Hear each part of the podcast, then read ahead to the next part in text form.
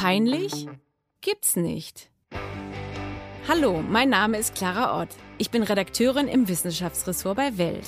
In diesem Podcast möchte ich mich Gesundheitsthemen widmen, die unangenehm sind und schambehaftet oder sogar mit Angst verbunden. Unser Thema heute freut mich ganz besonders. Erstens melden wir uns zurück aus der Sommerpause mit dieser Folge und ich glaube, wir hatten noch nie so viel Wahrscheinlichkeit, dass es alle Zuhörerinnen und Zuhörer betrifft, wie mit diesem Thema heute. Der Podcast ist ja prädestiniert dazu, dass man ihn heimlich auf Kopfhörern hört. Und unser Gast heute, den hatten wir schon mal. Wir reden heute über Ohren, Ohrhygiene und Infektionen im Ohr. Letztes Mal habe ich mit Herrn Mirsalim über Nase und Popeln und sowas gesprochen. Herzlich willkommen, dass Sie nochmal hier sind. Wir freuen uns sehr. Ja, vielen Dank für die Einladung. Ist mir eine Freude und vom Nase, von der Nase aufs Ohr überzugehen, finde ich wunderbar. Ja, Pavis Mirsalim, Sie sind Chefarzt für Hals-, Nasen-, Ohrenheilkunde, so heißt es, am Berliner Vivantes Klinikum in Friedrichshain. Und wir freuen uns auf jeden Fall viel über die Ohren heute zu lernen. Also es ist ein sehr komplexes Thema. Wir wollen uns natürlich vor allem den sehr unangenehmen Themen widmen. Und ähm, da uns jetzt wahrscheinlich viele gerade auf In-Ear, Over-Ear Kopfhörern hören oder AirPods, fangen wir gleich mal damit an. Das ist nämlich eine ganz schöne Infektionsquelle äh, oder ein Infektionspotenzial birgt sich dahinter. Man könnte Pickel im Ohr bekommen mit äh, richtige Gehörgangsinfektion. Was ist Ihre Botschaft jetzt gerade an alle, die uns zuhören? Naja, die, diese Kopfhörer sind ja unglaublich unterschiedlich. Es gibt ja welche, so wie Sie gerade gesagt haben, die im Gehörgang sitzen, welche, die in der Ohrmuschel sitzen und welche, die auf der Ohrmuschel sitzen. Und je dichter sie abschließen, umso eher schaffen sie eine feuchte Kammer im äußeren Gehörgang und das oder auch auf der Ohrmuschel. Und das kann durchaus natürlich zu Problemen führen, vor allem wenn ich an die Temperaturen denke, die mhm. da jetzt draußen herrschen. Wir schwitzen alle und die Flüssigkeit da drin sammelt sich. Das merken ja auch viele. Das ist ja auch nicht so sonderlich angenehm. Und ist ein wunderbarer Nährboden für Bakterien. Aber wahrscheinlich denken die meisten wenig darüber nach. Ich muss sagen, dass ich auch im Zuge der Recherche bei allen Themen, die wir heute ansprechen, im Grunde immer alles falsch mache. Wir werden später noch darüber reden, wie es mit Ohrstöpseln ist und wie laut man überhaupt Musik hören darf. Aber fangen wir mal an mit den Kopfhörern. Also man muss sie auf jeden Fall desinfizieren. Eigentlich haben wir ja gelernt, Hände waschen, desinfizieren ist ja eigentlich verinnerlicht machen wahrscheinlich die meisten eh nicht. Man kann ja auch das dreckige Handy-Display ans Ohr halten.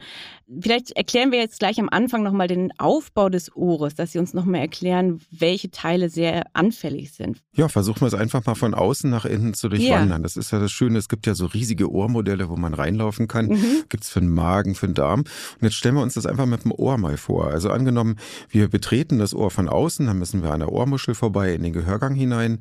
Der Gehörgang ist ungefähr so zweieinhalb Zentimeter tief. Der ist auch nicht einfach wie so eine gerade Röhre, sondern der ist wie so eine Trompete aufgebaut. Und dann kommt am Ende das Trommelfell, was auch noch schräg im Gehörgang steht. Wenn wir dann durch das Trommelfell hindurchgehen, betreten wir das Mittelohr. Und im Mittelohr ist wieder ein luftgefüllter Raum, der aber abgeschlossen ist. Da sind die Knöchelchen drin. Und der Schall wird praktisch vom äußeren Ohr dann übertragen auf das Innenohr. Und das Innenohr ist wiederum ein flüssigkeitsgefüllter Raum, wo Sinneszellen drin sind.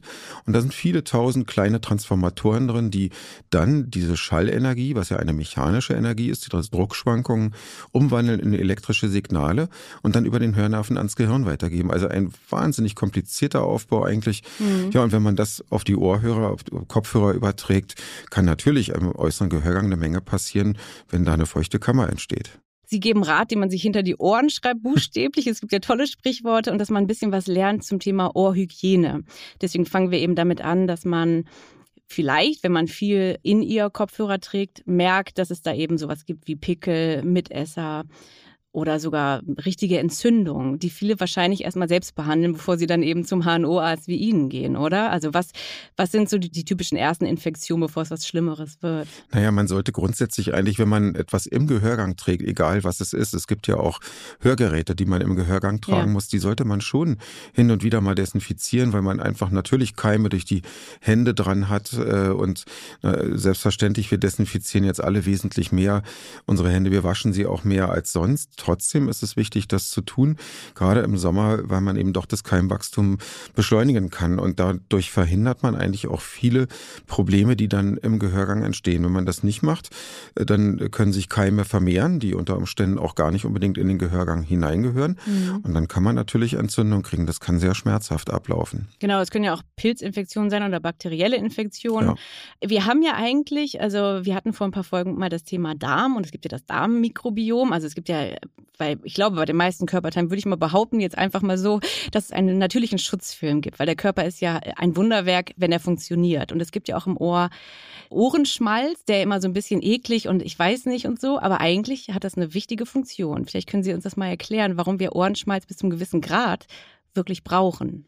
Na, der Ohrenschmalz wird von äh, Talgdrüsen im Gehörgang produziert und natürlich denkt sich die Natur etwas dabei. Der Gehörgang ist ja eng und schmal und er muss sich schützen vor allen Dingen und normalerweise reinigt sich ein Ohr auch ganz von alleine. Das heißt, dieser, dieser Talg, die, diese, dieser Ohrenschmalz wird produziert und der fällt dann eben raus.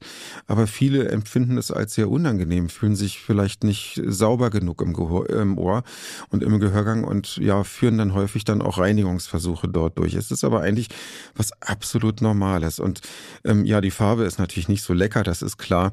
Aber es ist vollkommen normal, dass das auch mal aus dem Ohr rausfällt. Und ich finde es ganz im Gegenteil überhaupt nicht beunruhigend, wenn das sich da absondert. Das gehört da rein. Das muss da bleiben und sein. Vielleicht können wir kurz drüber reden. Sie hatten gesagt, Reinigungsversuche. Ich glaube, jeder hat wahrscheinlich schon mal davon gehört, dass Wattestäbchen nicht unbedingt die beste Idee sind. Es sei denn, ähm, beim Benutzen nur für die Reinigung der Ohrmuschel. Da habe ich nämlich gelesen, das ist vollkommen in Ordnung. Ja, ja, das ist vollkommen richtig. Also auch wenn man anfängt, in meinem Beruf zu arbeiten und die Bereitschaftsdienste ähm, machen muss, dann ist eigentlich bestimmt ein Drittel der Zeit nachts damit ähm, äh, ausgefüllt, indem man die Menschen behandelt, die Entzündung im Gehörgang entwickelt, entwickelt haben, weil sie einfach völlig maßlos mit Wattestäbchen im Gehörgang arbeiten. Die schieben sich den Ohrenschmalz da rein. Der gehört natürlich nicht in die Tiefe, sondern soll nach außen rausfallen. Und die Schutzschicht soll ja auch bestehen bleiben. Also letztendlich hat man mit so einem Wattestäbchen im Gehör eigentlich gar nichts zu suchen. Aber ich habe das so oft gesehen, dass Menschen also allein durch das Gefühl da drin, hm. mit dem Wattestäbchen zu arbeiten, die sind regelrecht süchtig danach. Aber ich kann nur davor warnen, man sollte es nicht tun. Ganz vorne an, wenn da irgendwas hängt, was nicht ganz von alleine rauskommt, das kann man damit rausholen, auch die Ohrmuschel reinigen, aber eigentlich passiert da alles von alleine. Da ist die Natur wunderbar aufgestellt. Ja, es gibt ja auch alle möglichen, also ich will es gar nicht aufzählen, um die Leute zu ermuntern, das zu kaufen, aber es gibt ja auch so Silikonspiralen, es gibt so wieder so häkchenartige Metallringe, die man sich kaufen kann. Also man kann so richtige kleine Bohrer sich selbst ja im Internet kaufen oder alle möglichen Lösungen, Spülungen und Ohrkerzen, was jetzt sehr auch irgendwie altmodisch klingt, aber das Leute immer noch benutzen anscheinend, oder? Naja, es gibt also so viel Foltermittel für den Gehörgang, die mhm. Mir also kaum vorstellen kann. Und ähm, äh, ja, neben Bohrern, also ich glaube, es gibt fast gar nichts, was ich im Gehörgang noch nicht gefunden habe, was Menschen sich da reingesteckt haben. Ich würde wirklich grundsätzlich davon abraten, Selbstreinigungsversuche vorzunehmen. Auch wenn man noch so verzweifelt ist, lieber zu jemandem hingehen, der da reinschaut, der sich auskennt und falls das Ohr wirklich mal zu sein sollte, der es dann reinigen kann.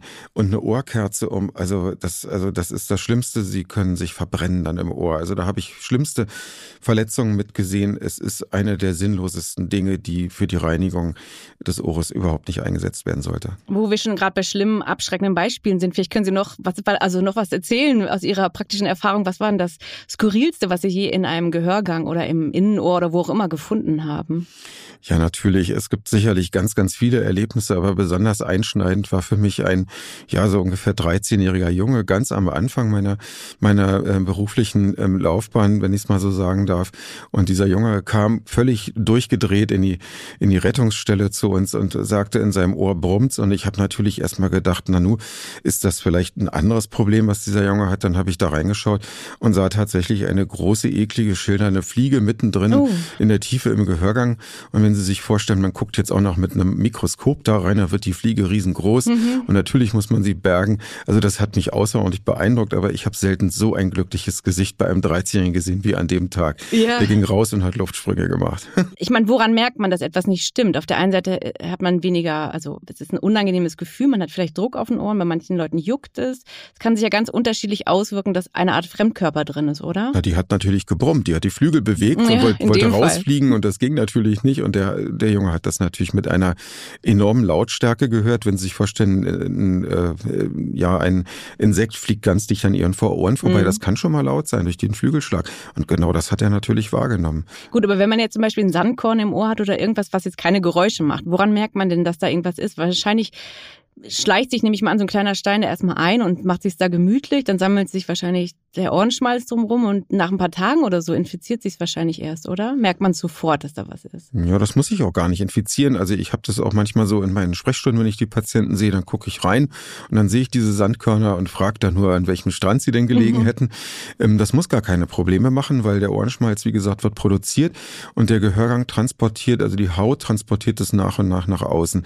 Das heißt, diese ganzen Dinge verlassen lassen das Ohr dann auch eingebacken sozusagen im Ohrenschmalz. Klingt okay. erstmal auch ein bisschen eklig, aber letztendlich... Eingebacken, naja, kann ja, auch lecker klingen. Aber, aber für uns normal. Aber ne? das ist gut, dass Sie das erwähnen, ja. weil gut, wir sind heute aus der Sommerpause zurück und viele kommen jetzt aus dem Urlaub und es gibt ja Leute, die sich am Strand zum Beispiel komplett eingraben. Gerade Kinder, die es lustig finden, ne? so bis zum Hals eingegraben zu sein. Das heißt, man muss sich keine Sorgen machen, wenn man denkt, man hat noch ein bisschen Sand im Ohr, weil der von alleine im Zweifel rausgeht. Aber wie ist es mit Schwimmen, weil es gibt ja auch die Badeotitis. Otitis ist die ähm, Ohrentzündung, richtig? Es gibt verschiedene genau, also Otitis-Unterarten. Ja, es gibt eine Otitis, die also beim Baden typischerweise auftritt. Das ist natürlich, wenn der Gehörgang sich entzündet. Das kann sowohl im Meer passieren. Das liegt auch daran, dass natürlich viele Abwässer auch heute noch mhm. ins Meer eingeleitet werden und dann Keime ins Meer kommen, die da eigentlich gar nicht hingehören. Die können dann Entzündung im Gehörgang machen, in Verbindung natürlich dann mit Feuchtigkeit und, und auch Sand vielleicht oder irgendetwas anderem.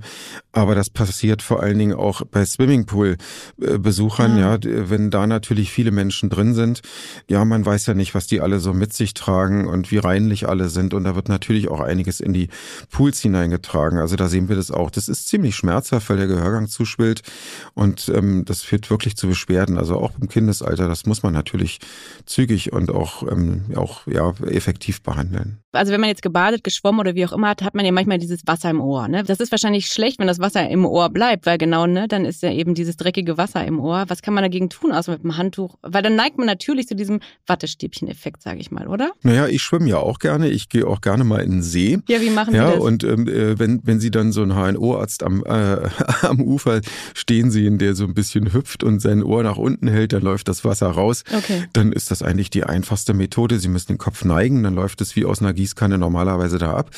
Und wenn dann eben auch irgendwas beigemengt ist, ist es auch nicht schlimm. Dann wischt man es halt ab. Aber damit kriegt man die Ohren eigentlich immer wasserfrei und wenn ein bisschen übrig bleibt, ist auch nicht schlimm, das, das trocknet ja.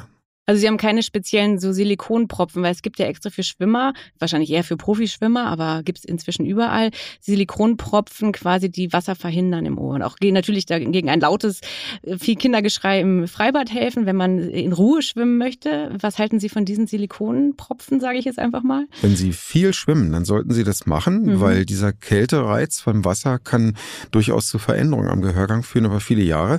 Dann kann es so knöcherne Auswüchse geben. Wir nennen das dann Surfers oder oder Swimmer's Ear. Oh. Das sind äh, sogenannte Exostosen, also überschießende Bildung von Knochen, die den Gehörgang dann einengen. Daran entlarve ich auch dann Menschen, die bei, zu mir in die Sprechstunde kommen. Ich gucke da rein, sehe das und denke immer, na, wie viele Jahre waren sie dann im Wasser? Schwimmen sie viel? Deswegen sollte man solche Stöpsel durchaus tragen, wenn sie drei, vier Mal schwimmen gehen in der Woche.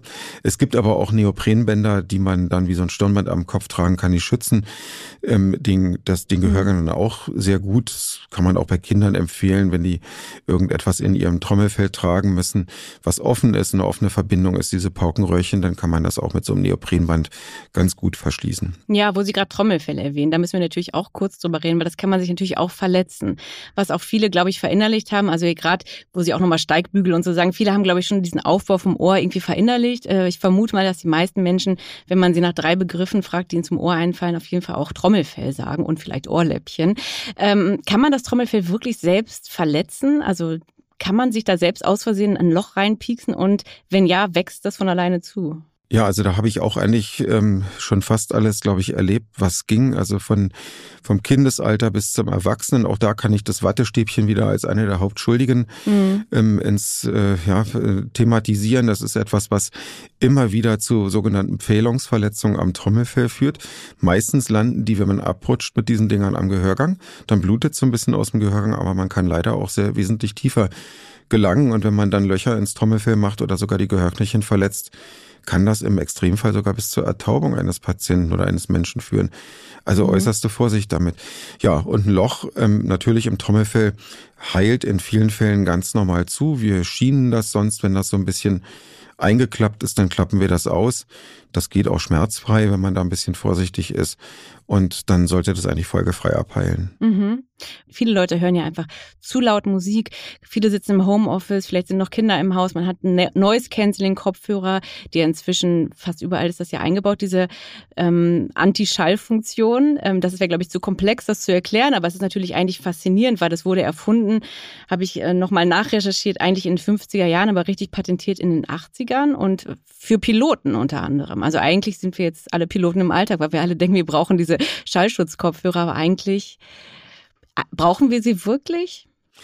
Ich denke in gewissen Situationen schon. Und diese Noise-Canceling-Systeme, die funktionieren eigentlich relativ simpel.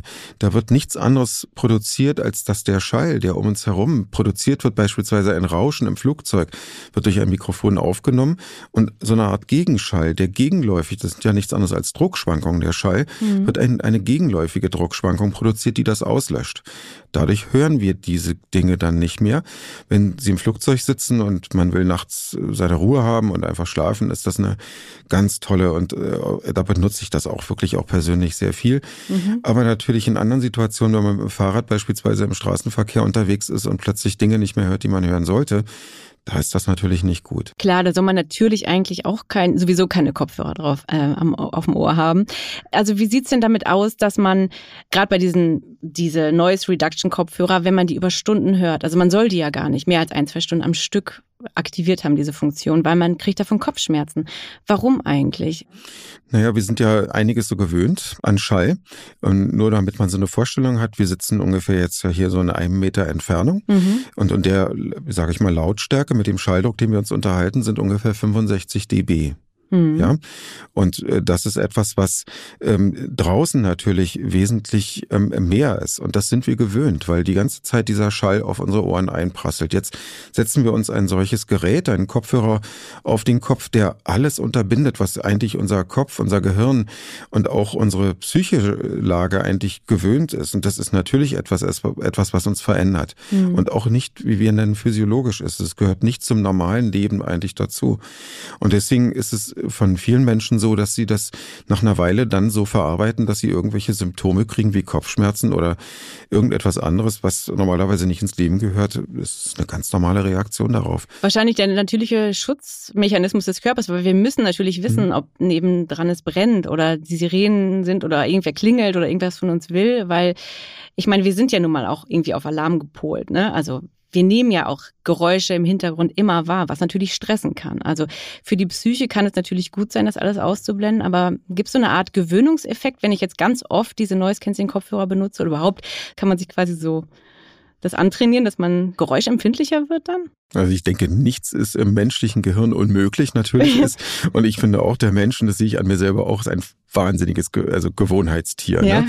Und wenn sie solche Dinge gewöhnt sind, in bestimmten Situationen zu tragen, also ich denke jetzt so an den oder die typische Bürogängerin, Büroarbeit, mhm. Großraumbüro und man ist es oder Frau ist es gewöhnt, Kopfhörer mit Noise-Canceling-Systemen zu tragen und es hilft bei der bei der Konzentration auf bestimmte Arbeitsschritte, da kann das sehr hilfreich sein. Aber in anderen Situationen eben nicht und es hängt wirklich natürlich von der Gewöhnung ab. Und viele haben sich daran gewöhnt. Also da würde ich das jetzt auch nicht unbedingt unbedingt als, als negativ oder als schädlich bezeichnen. Ich finde immer nur, wenn man Dinge plötzlich in größerem Umfang verändert, was man selber nicht oder was man nicht gewöhnt ist, dann mhm. gibt es vorübergehend natürlich eine Reaktion darauf. Das ist so, ist der menschliche Körper gebaut. Ja, ich meine, wir haben ja alle oder viele haben jetzt Urlaub gemacht oder wollen noch Urlaub machen, weil man will ja auch immer zur Ruhe kommen. Und ich meine, das Ohr braucht ja auch einfach wirklich Ruhe. Ne? Also man muss wahrscheinlich schon bewusst, man muss jetzt nicht immer raus in die Natur, aber gut, es ist halt schwierig, äh, wirkliche Ruhe zu schaffen. Aber ist wahrscheinlich etwas, was man immer wieder, wenn man den Podcast ausgemacht hat, nachher vielleicht mal bewusst einfach nicht immer Musik und irgendwie immer was auf die Ohren, oder? Sollte man sie eine Art ja. Achtsamkeitstraining für die Ohren zwischendurch machen, für die Ohrpflege? Das ist ja heute auch unser Thema. Ohr. Ja, das, das, das kann man natürlich machen. Es ist aber auch wirklich bei jedem Menschen anders, was, was man so als Wahrnehmung benötigt, um ja, seine persönliche Ruhe, Ruhe zu finden. Ne? Also manche brauchen Wahlgesänge, andere brauchen das Plätschern eines Baches, mhm. äh, andere brauchen wieder eigentlich gar nichts. Der dritte vielleicht das Summen ein, eines Computerlüfters. Also das ist ja sowas von unterschiedlich. Das muss man selber rausfinden, was einem da gut tut. Und das merkt man auch. Aber es ist vollkommen richtig, wenn wir uns natürlich dem ständig aussetzen, ähm, äh, dem Maximalen aussetzen, das stresst unglaublich. Und man nimmt es ja selber auch gar nicht mehr so richtig wahr, wenn es ein Dauerzustand ist. Wir kommen mal vielleicht zum Thema Schwerhörigkeit, weil da sind Sie natürlich auch äh, Experte und ähm, haben auch da eine persönliche Historie, gerade bei Koch wie, wie, wie wird das ausgesprochen? Cochlea-Implantaten? Genau. Oder überhaupt Implantaten. Das sind ja die für die Hörer, die es nicht kennen, nicht die klassischen Hörgeräte, sondern die, die außen am Schädel angebracht werden und sogar über Smartphone gesteuert werden. Vielleicht ja. Erklären Sie mal die Faszination dieser Soundprozessoren, wie sie auch genannt werden. Also da, dazu muss man vielleicht so ein ganz bisschen ein paar Schritte noch zurückgehen, dass jemand sein Gehör verliert. Das mhm. gibt es ja schon immer.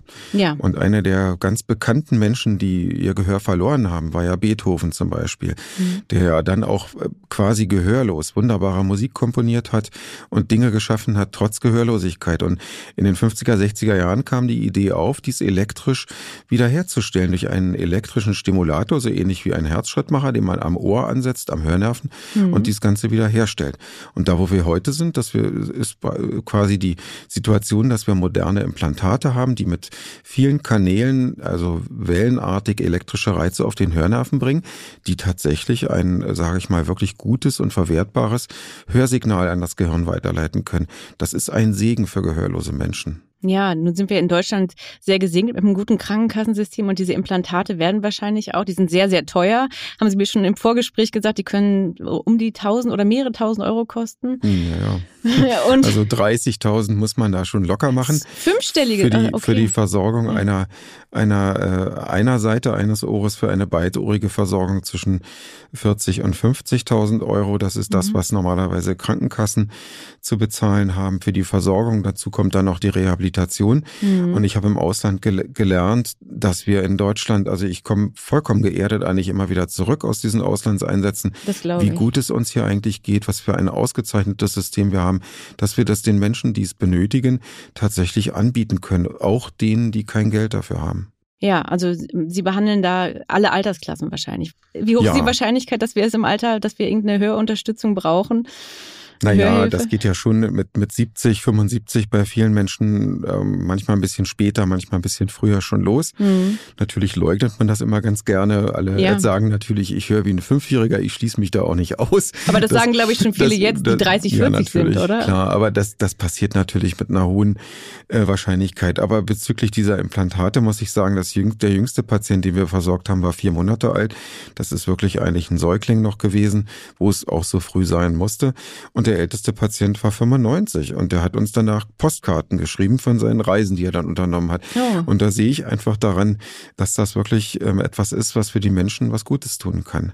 Und der hatte auch so ein Implantat, was man über Smartphone steuern kann, weil was, ja. Äh, es klingt natürlich erstmal total weird, noch eine App, aber im Grunde kann man damit zum Beispiel auch steuern, ob man gerade auf einer Party ist und es gibt viele störende Hintergrundgeräusche, also kann man auch so ein bisschen steuern, wo man gerade hinhören will, was wahrscheinlich bei alten Hörgeräten auch so war, aber das ist hier schon alles sehr ja, ich will nicht sagen fancy, das fehlt das falsche Wort, aber faszinierend, wie man auch das noch optimieren kann, so im Alltag, ne?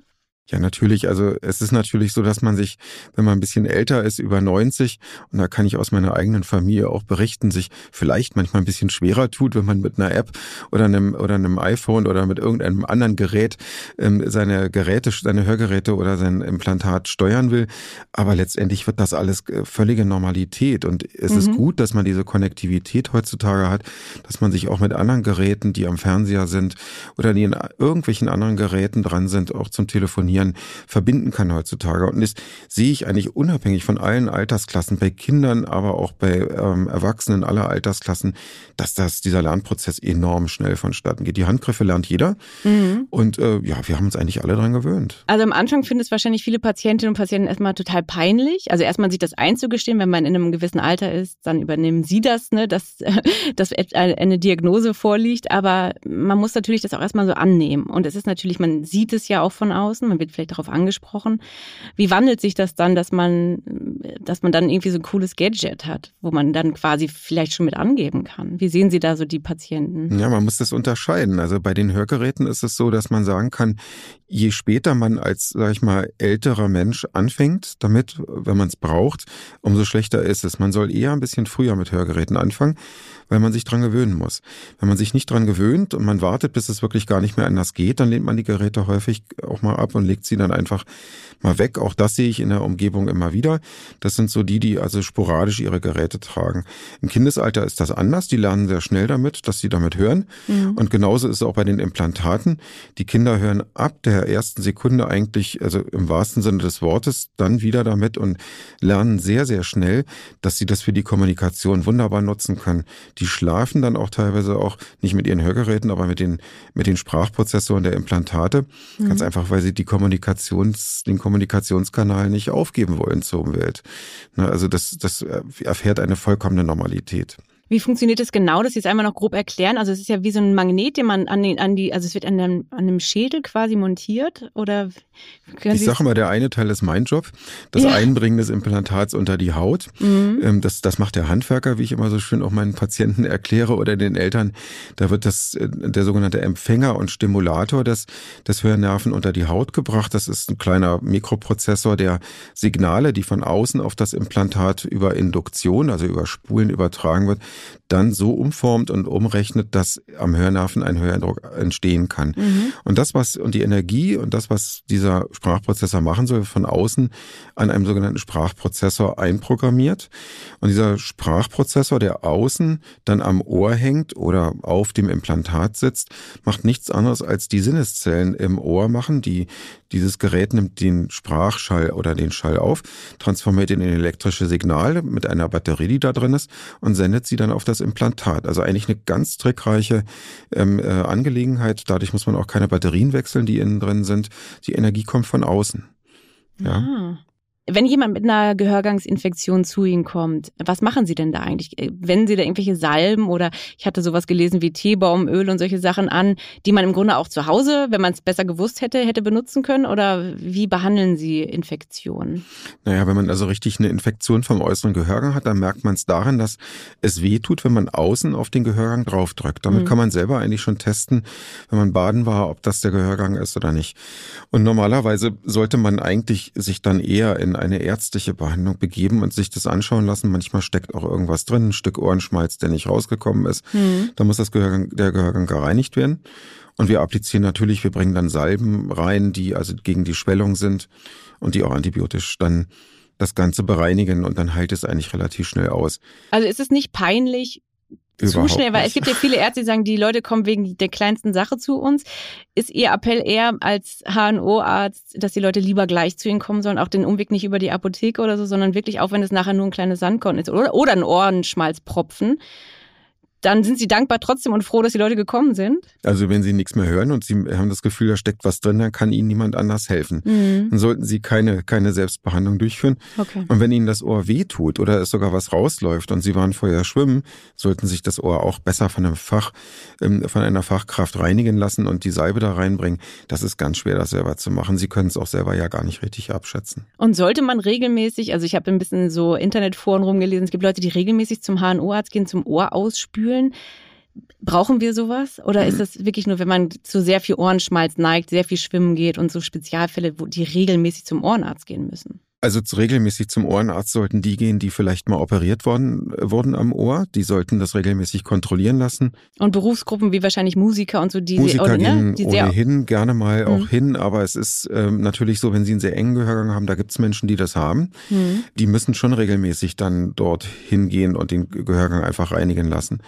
Man kann das natürlich auch weiter erweitern, operativ erweitern, aber nun will ja auch nicht jeder gleich eine Operation kriegen. Mhm. Dann ist es vielleicht besser, wenn man einmal im Quartal da auftaucht und sich den Gehirn reinigen lässt. Aber ich sag mal, äh, die überwiegende Mehrzahl, also da, da macht, da macht der Gehörgang eigentlich alles, was er tun soll, nämlich sich selbst reinigen. Okay. Und da muss man gar nicht großartig nachhelfen. Okay. Nun gibt es ja solche Dinge wie, man weiß, man muss zur Prostatakrebsvorsorge ab einem gewissen Alter oder man muss zur Darmkrebsvorsorge. Gibt es auch sowas, wo Sie sagen, ab einem gewissen Alter sollte man äh, überprüfen lassen, ob man schon schwerhörig wird oder schlecht hören kann? Gibt es so ein Zeitraum im Leben? Ja klar, ich meine, da gibt's schon so Richtwerte. Also man, man sagt so ab Mitte 60 geht's eigentlich bei den meisten los, aber man kriegt's ja auch eigentlich meistens von der Umgebung gesagt. Ne? Es gibt natürlich ähm, Bekommt man das wirklich? Äh, sehr, sehr oft. Also ich kriege das, ich schließe mich da gar nicht aus, auch öfter Aha. mal gesagt, ja. Gut, Aber es gibt Menschen, die wollen auch nicht hören, oder? Das müssen sie, also Kinder, ja, die auch nicht hören wollen. Manche ne? Dinge müssen auch einfach mal ein bisschen lauter sein, aber wenn man mich natürlich als, als äh, Hals-Nasen-Ohrenarzt fragt, darf gar nichts laut sein, das ist klar.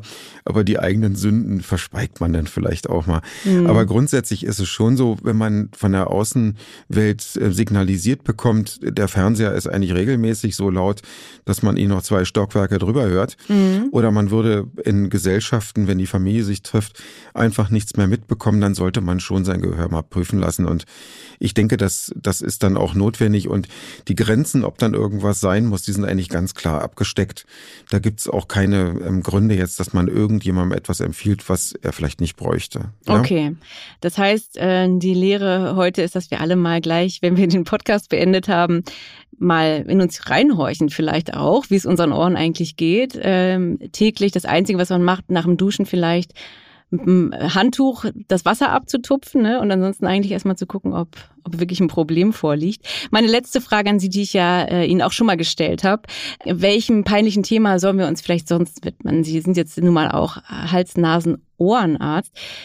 Wie ist es mit dem Hals überhaupt? Äh, können wir uns da nochmal wiedersehen? Gibt es zum Hals irgendwie peinlich unangenehme Sachen, die wir besprechen sollten mal? Oder? Ja, da gibt es natürlich auch einige Dinge, die manchmal unangenehm auch für die Menschen aufstoßen ähm, sollten. Also da gibt es viele Erkrankungen, die auch mit, also sage ich mal, Symptome, die damit zusammenhängen kann, dass man schlechten Geschmack beispielsweise im Mund hat. Manche Menschen haben auch Probleme einfach damit, dass sie denken, sie haben Mundgeruch. Hm. Sowas ist etwas, was Gutes durchaus Thema. mal unangenehm ja. sein kann. Das ist aber auch ein ganz, ganz vielschichtiges wichtiges Thema, was ja viele auch angrenzende Organe betrifft. Mhm. Aber das könnte durchaus etwas sein, was auch für viele Menschen auch ja ein aktuelles Thema sein könnte. Ja, danke schön. Ähm, ich rufe gern auch alle Zuhörerinnen und Zuhörer auf, uns äh, Themenideen zu schicken an clara.ort.welt.de. Wir sind alle zwei Wochen donnerstags jetzt wieder für euch da. Wir freuen uns, wenn ihr diesen Podcast abonniert auf allen gängigen Podcast-Plattformen. Bis zum nächsten Mal und danke schön fürs Zuhören und danke für Ihren Besuch, Herr Mirsalim. Ja, tschüss, vielen Dank für die Einladung. Ciao.